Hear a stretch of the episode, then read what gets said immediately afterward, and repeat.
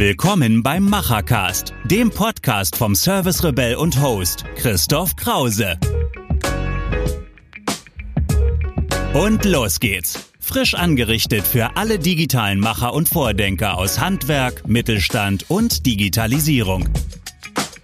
Ja, willkommen zu einer neuen Folge hier im Machercast. Heute wieder ein sehr spezieller Gast, nämlich Sarah Hulten ist hier. Sie ist Rotarierin, diesmal im Club Koblenz Ehrenbreitstein, hier direkt mit schönem Sonnenschein, direkt neben dem Rhein. Das Thema wird heute sein Crowdfunding. Oh, ein fürchterlich englischer Begriff, der aber seit Jahren durch die digitale Szene gleitet, kann man sagen. Und von dem ich immer wieder überrascht war, wie viel da ja nicht funktioniert. Also wenn man so hört, was da alles an Crowdfunding bisher gegründet wurde und dann nicht so klappte. Und ich kenne aber eine Erfolgsgeschichte, und das ist deine, dass sowas auch richtig gut klappen kann. Du hast mit Crowdfunding ja nicht nur dein Leben umgestaltet, kann man sagen, sondern du hast auch eine ganze Region umgestaltet.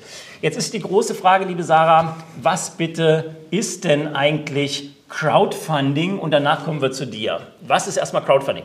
Ich glaube, ich muss erst mal durchatmen. Also, ja, mach. Äh, genau. die, ja, die Region und mein Leben umgestaltet. Du hast irgendwie recht. Ich habe mir das nie so bewusst gemacht. Tatsächlich, ja, da muss ich erst mal seufzen. Ja, Crowdfunding, englisches Wort. Crowd, die Menschenmenge, Funding finanziert. Also eine Menge finanziert etwas. Auf Deutsch übersetzt. Ein deutsches Wort wäre, glaube ich, nicht so schön. Wir belassen es bei Crowdfunding. Crowdfunding ist im Prinzip ein Projekt, wenn jemand äh, entweder ein Unternehmen gründet, wie es in meinem Fall war, oder ein Projekt umsetzen möchte. Es stammt ursprünglich vor allen Dingen aus der Musikszene und aus der Literatur und aus der Kunst, aus dem Theater.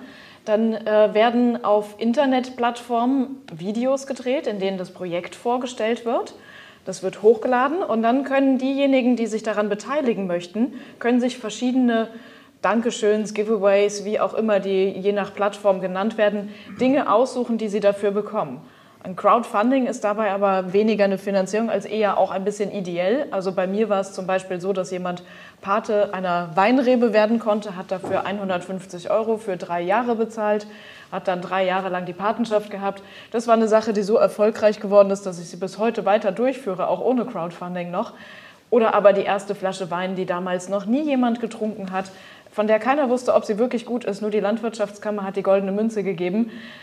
Und die ist verkauft worden für 30 Euro von vorne weg. Ein niegelnagelneuer Wein, den keiner kannte. So, also ein bisschen ideeller Wert dabei. Hinterher hat sich herausgestellt, okay, das kam auch so, äh, der Wein wäre auch so bezahlt worden. Aber solche Dinge werden eben dann angeboten. Was ist der Vorteil dieser Art zu gründen oder ein Projekt zu machen?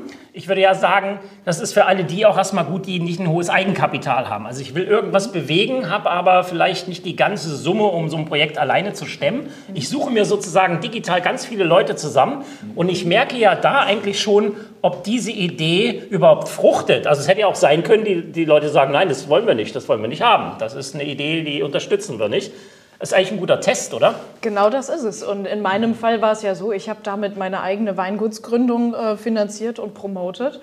Und ich habe das genau deswegen benutzt, weil ich eben testen wollte, kommt das an? Und weil ich, ein, also ich hatte mir schon immer als Ziel gesetzt, ich möchte Menschen vom Steillagenweinbau begeistern und ich möchte sie mit da reinnehmen. Und wie könnte ich das besser machen als als völlige Quereinsteigerin, aufgewachsen hier in Ampreitstein, irgendwo zwischen den Weinbergen immer unterwegs gewesen, aber selber eigentlich gar nichts mit Weinbau zu tun, außer dass ich den Wein gern getrunken habe. So. Wie macht man das jetzt? Wie gründet man ein Unternehmen? Also ich habe mich komplett da reingefuchst und habe mich autodidaktisch und aber auch mit gutem Rat von Kollegen und lieben Menschen, ähm, unter anderem auch rotarischen Freunden, unser Jochen Ratzenberger aus Bacharach, ähm, der war auch das ein oder andere Mal mit Rat äh, zur Seite, habe mich da reingearbeitet. So. Und ich habe damals gar nicht vorgehabt, ein Weingut zu gründen, aber nach der Zeit als Weinkönigin oder in der Zeit als Mittelrhein-Weinkönigin, was by the way auch schon ein Zufallsprodukt war, aber vielleicht eine gute Fügung, ähm, ich habe damals ganz viel erzählt, Mensch, ihr müsst hier am Mittelrhein diese alten Terrassenlagen, wo sie noch da sind, müsst ihr erhalten. Da leben Bienen, Schmetterlinge, Eidechsen, alle möglichen Lebewesen, die in diesem menschengeschaffenen Biotop sind, die ansonsten wieder weg sind. Da wachsen unglaublich gute Weine, die wir so nirgendwo mehr in der Welt herstellen können. Das ist wirklich einzigartig und ich habe dafür gebrannt und gelebt Und mir wurde aber immer wieder von den älteren Winzern gesagt, das geht nicht. So äh, teuer kann man den Wein nicht verkaufen, wie man ihn dort produziert. Und dann habe ich irgendwann gesagt, okay, gut, dann mache ich es halt selbst. Und so kam diese Gründungsidee. Und es ging darum, möglichst viele Menschen von diesem Projekt zu begeistern und möglichst viele Menschen darüber zu informieren, warum dieser Wein auch so teuer sein darf. Das habe ich vor allen Dingen über das Crowdfunding dann auch testen können. Erstens, wenn ich darüber berichte im Internet, kommt das an? Und zweitens, machen die Menschen da mit. wirklich mit? Genau. So, also genau diesen Test habe ich durchgeführt und das hat wahnsinnig gut geklappt. Jetzt braucht man dazu ja eine bestimmte Art der Kommunikation. Also wenn ich jetzt einfach hingehe und ich stelle so ein Projekt ins Netz, wird wenig passieren. Ja, also mhm. Vielleicht kommen da drei, vier Leute auf die Plattform und beobachten das. Wie mhm. hast du es denn geschafft, dass so viele Menschen auf dich aufmerksam wurden im Netz, in Social Media? Und vielleicht als zweite Frage da dran, wie hältst du das durch, dass bis heute in dieser, ich kenne das selten, dass jemand das so durchhält, ja, in dieser Perfektion und Menge die Menschen auf Social Media mitzunehmen für diese Idee, das Mittelrheintal ja zurückzugestalten zu seinen Wurzeln. Wie bist du darauf gekommen, überhaupt so stark in Social Media zu sein?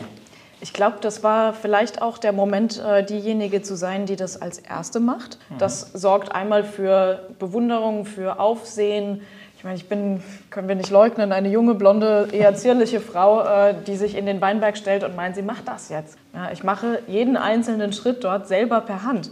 Meine Finger darf man heute nicht angucken, die sind weinlesetauglich, also geprägt von der Weinlese.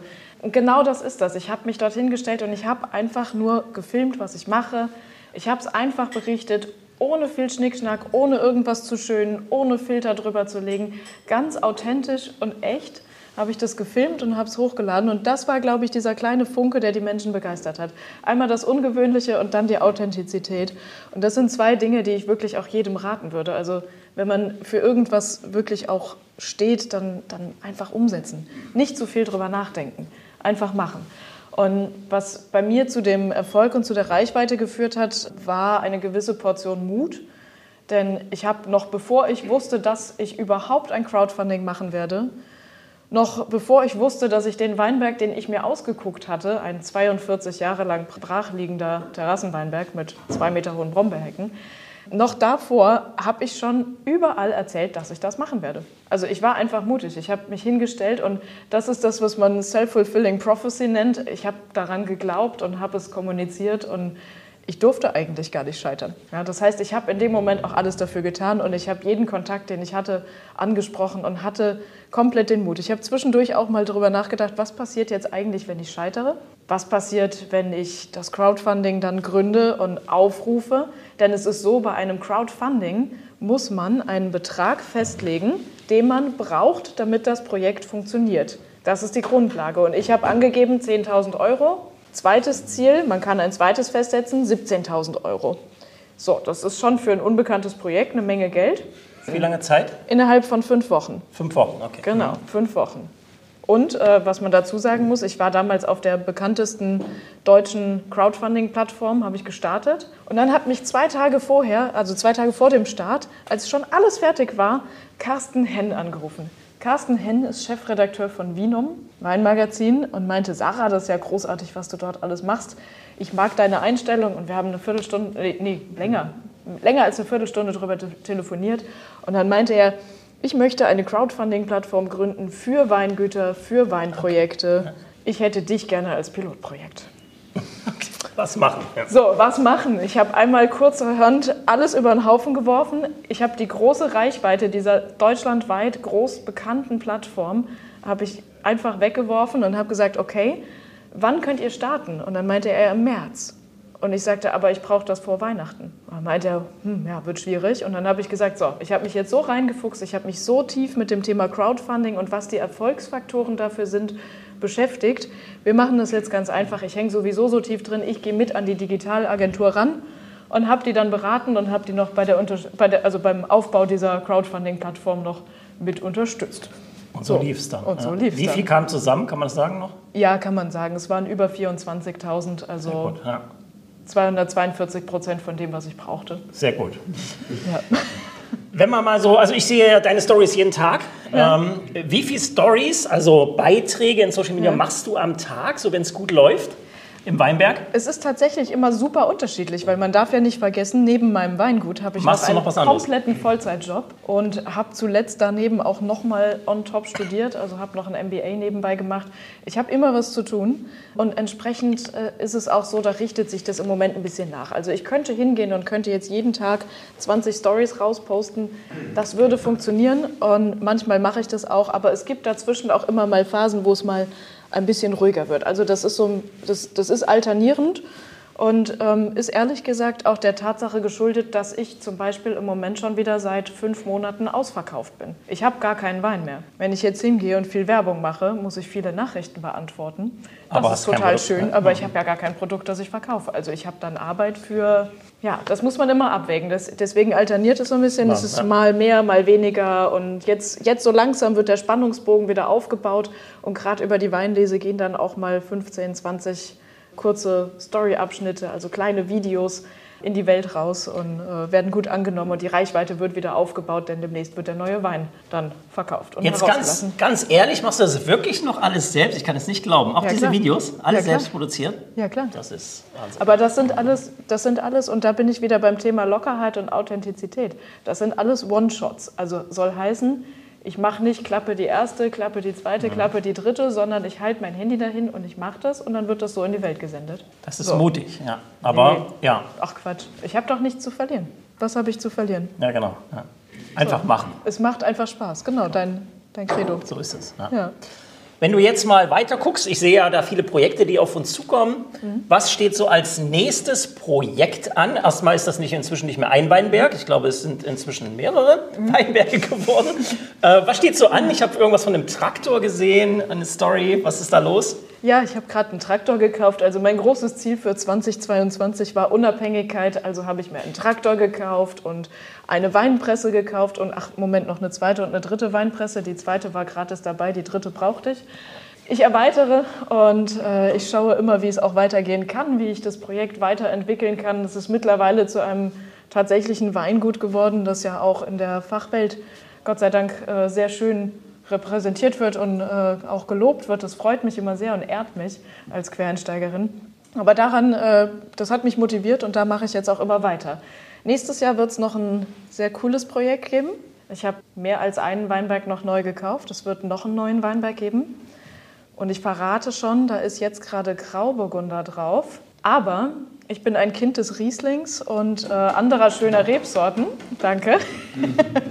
Ich möchte keinen Grauburgunder, muss ich ganz ehrlich sagen. Der verkauft sich wie geschnitten Brot, das sagt mir jeder, aber genau das möchte ich dann nicht. Ähm, ich möchte was Besonderes machen und ich werde diesen Weinberg umveredeln.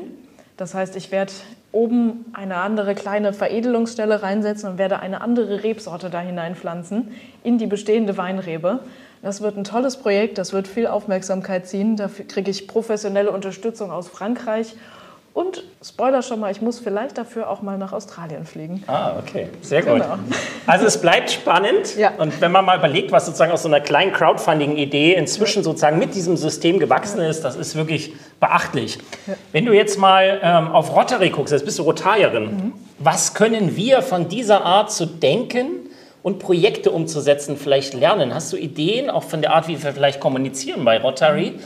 Im Moment ist das ja, ich weiß nicht, wie es in eurem Club ist, aber sehr stark von uns Mitgliedern getrieben. Also Projekte zu tun, auch das Geld einzusammeln, was natürlich draußen dringend gebraucht wird. Und auch da könnte man ja wie die großen Plattformen Facebook, Google, Apple, ganz egal, die sozusagen diesen Gedanken der Skalierung haben, auch für Rotary so einiges lernen. Was könnte man vom Crowdfunding vielleicht übertragen? Hast du da vielleicht schon mal was gesehen? Gibt es da Ideen? Was würdest du sagen? Man, ich denke, man kann relativ viel davon lernen. Ähm, einmal das, das Thema Offenheit, das ich eben hatte. Also wirklich hinauszugehen in die Welt äh, oder in den lokalen Umkreis, aber vielleicht auch mal noch über den lokalen Kreis, also vielleicht hinaus, über ja. Koblenz hinaus oder in meinem Fall über Boppard Sanko A hinaus zu denken und wirklich auch Kampagnen, wenn man möchte, auch einfach mal größer zu fahren. Das ist schon was, was ich mir vorstellen kann, dass man es machen kann. Man sollte dabei wissen, dass das wirklich viel Arbeit ist. Und da denke ich, können wir alle einfach nur selber das dran geben. Also wir sind selber Ja. gefragt. Das ist das, wofür wir stehen. Und äh, da sollten wir auch jeder uns selbst immer wieder fragen, wie viel können wir noch leisten und äh, möchten wir das und dann wirklich auch mutig da hineingehen und Projekte einfach mal angehen. Im letzten Podcast war Sascha Böhr zu Gast, kennst ja. du natürlich auch ganz Na gut. Klar. Na klar. Wir haben auch äh, mit Sascha überlegt, wie könnten wir sozusagen eine solche Spendenplattform für Rotary etablieren. Jetzt gibt es in Koblenz ja auch ein Startup zu dieser Idee. Vielleicht können wir da ja zu dritt äh, auch mal uns auf den Weg machen und so das nicht nur für einen Club machen, sondern natürlich gleich für so eine ganze Region. Das ist ja eine digitale Plattform, die lässt sich skalieren ja sowieso in alle Richtungen. Also warum das wieder einzeln machen, wenn man auch was Großes machen kann? Um darüber vielleicht ja so eine Skalierung der Spenden, der Projekte irgendwie anzugehen, finde ich irgendwie spannend. Vielleicht machst du mit als digitaler Könnerin, kann man so sagen, äh, ja, deine Kraft damit reinzulegen und vor allem deine Erfahrung, die du gemacht hast mit diesem, ja, wie manage ich so viele Menschen für eine Idee, wie bringe ich das rüber? Vielleicht noch was Persönliches, was steht jetzt so persönlich an? Ich habe auch schon so was gehört, was demnächst bei dir vielleicht losgeht. Was, was wirst du demnächst machen neben diesen ganzen Projekten? Du hast ja auch gerade gesagt, du bist schon viele, viele Prozente noch woanders unterwegs. Was wird demnächst so noch kommen? Also zu der vorherigen äh, Frage noch, ich bin auf jeden Fall gerne dabei. Das Lass uns das machen. Also Hand drauf. Äh, Sehr gut. Wir machen das. immer, immer direkt zusagen hier. Ähm, ich freue mich drauf. Ja, es äh, steht ehrlich gesagt ziemlich viel bei mir an und ziemlich viel, worüber man offen schon reden kann und auch noch mehr, über Geheimnisse, das man nicht genau. reden kann. Genau. Ähm, es wird im nächsten Jahr doch die ein oder andere Veränderung vielleicht auch bei mir geben und auch in meinem Projekt geben, in meinem privaten. Aber ja, es äh, stehen erstmal so kleinere Sachen an. Also ich möchte nächstes Jahr gerne einen Jagdschein machen. Ich äh, werde meine Dissertation anfangen, so Kleinigkeiten, die man so nebenbei macht. Ne? ähm, genau. Sehr gut. Genau. Wenn man darüber was wissen will, wie es ja. denn weitergeht mit Sarah Hulten, wo kann man denn folgen? Wo folgt man am besten, muss man ja sagen. Also ich bin ja auf verschiedenen Plattformen unterwegs, aber die, auf der ich am unkompliziertesten ähm, zu erreichen und zu sehen bin, ist im Moment definitiv Instagram da läuft der meiste Content drüber, also die meisten Inhalte, die zu sehen sind. Hat euer Rotary Club schon ein Instagram? Nein. Da musst ähm, du unseren folgen, Imagine oh, Rotary. Yes. da wird auch der Podcast ich. kommen. Sehr das gut. Das werde ich. Ja. Jetzt bin ich bei uns für Öffentlichkeitsarbeit gerade zuständig. Jetzt hast Vielleicht. du eine neue Idee. Uh. Genau. Ja. ja. Also geht los wir, mit wir Instagram. Wir sprechen darüber noch mal wir drüber. sprechen darüber. Genau. Ja, liebe Sarah, vielen, vielen Dank, dass du hier warst in diesem Podcast. Wir sprechen gleich noch weiter über diese Geheimnisse, aber dann ist der Ton natürlich schon aus. Wie gesagt, wer folgen will, folgt mal den Kanälen von Sarah Hulten und beobachtet, wie dieses Projekt weiter wachsen wird, vielleicht in eine andere Richtung auch sich noch entwickeln wird. Ich bin auch ganz gespannt. Es kommt auf alle Fälle jedes Jahr was Neues, das weiß ich schon. Äh, vielen, vielen Dank, dass du hier warst und ja, wir freuen uns, dass wir jetzt noch ein bisschen zusammen sprechen können. Danke. Sehr gerne. Machen ist wie wollen, nur krasser. Also, Ärmel hoch und die digitale Welt von morgen bauen. Wenn euch die aktuelle Episode gefallen hat, hinterlasst euer Feedback oder schreibt einfach eine direkte Nachricht mit Vorschlägen zu Verbesserungen oder spannenden Themen für weitere Episoden. Und falls ihr es noch nicht tut, folgt dem Service Rebell in den Social Networks.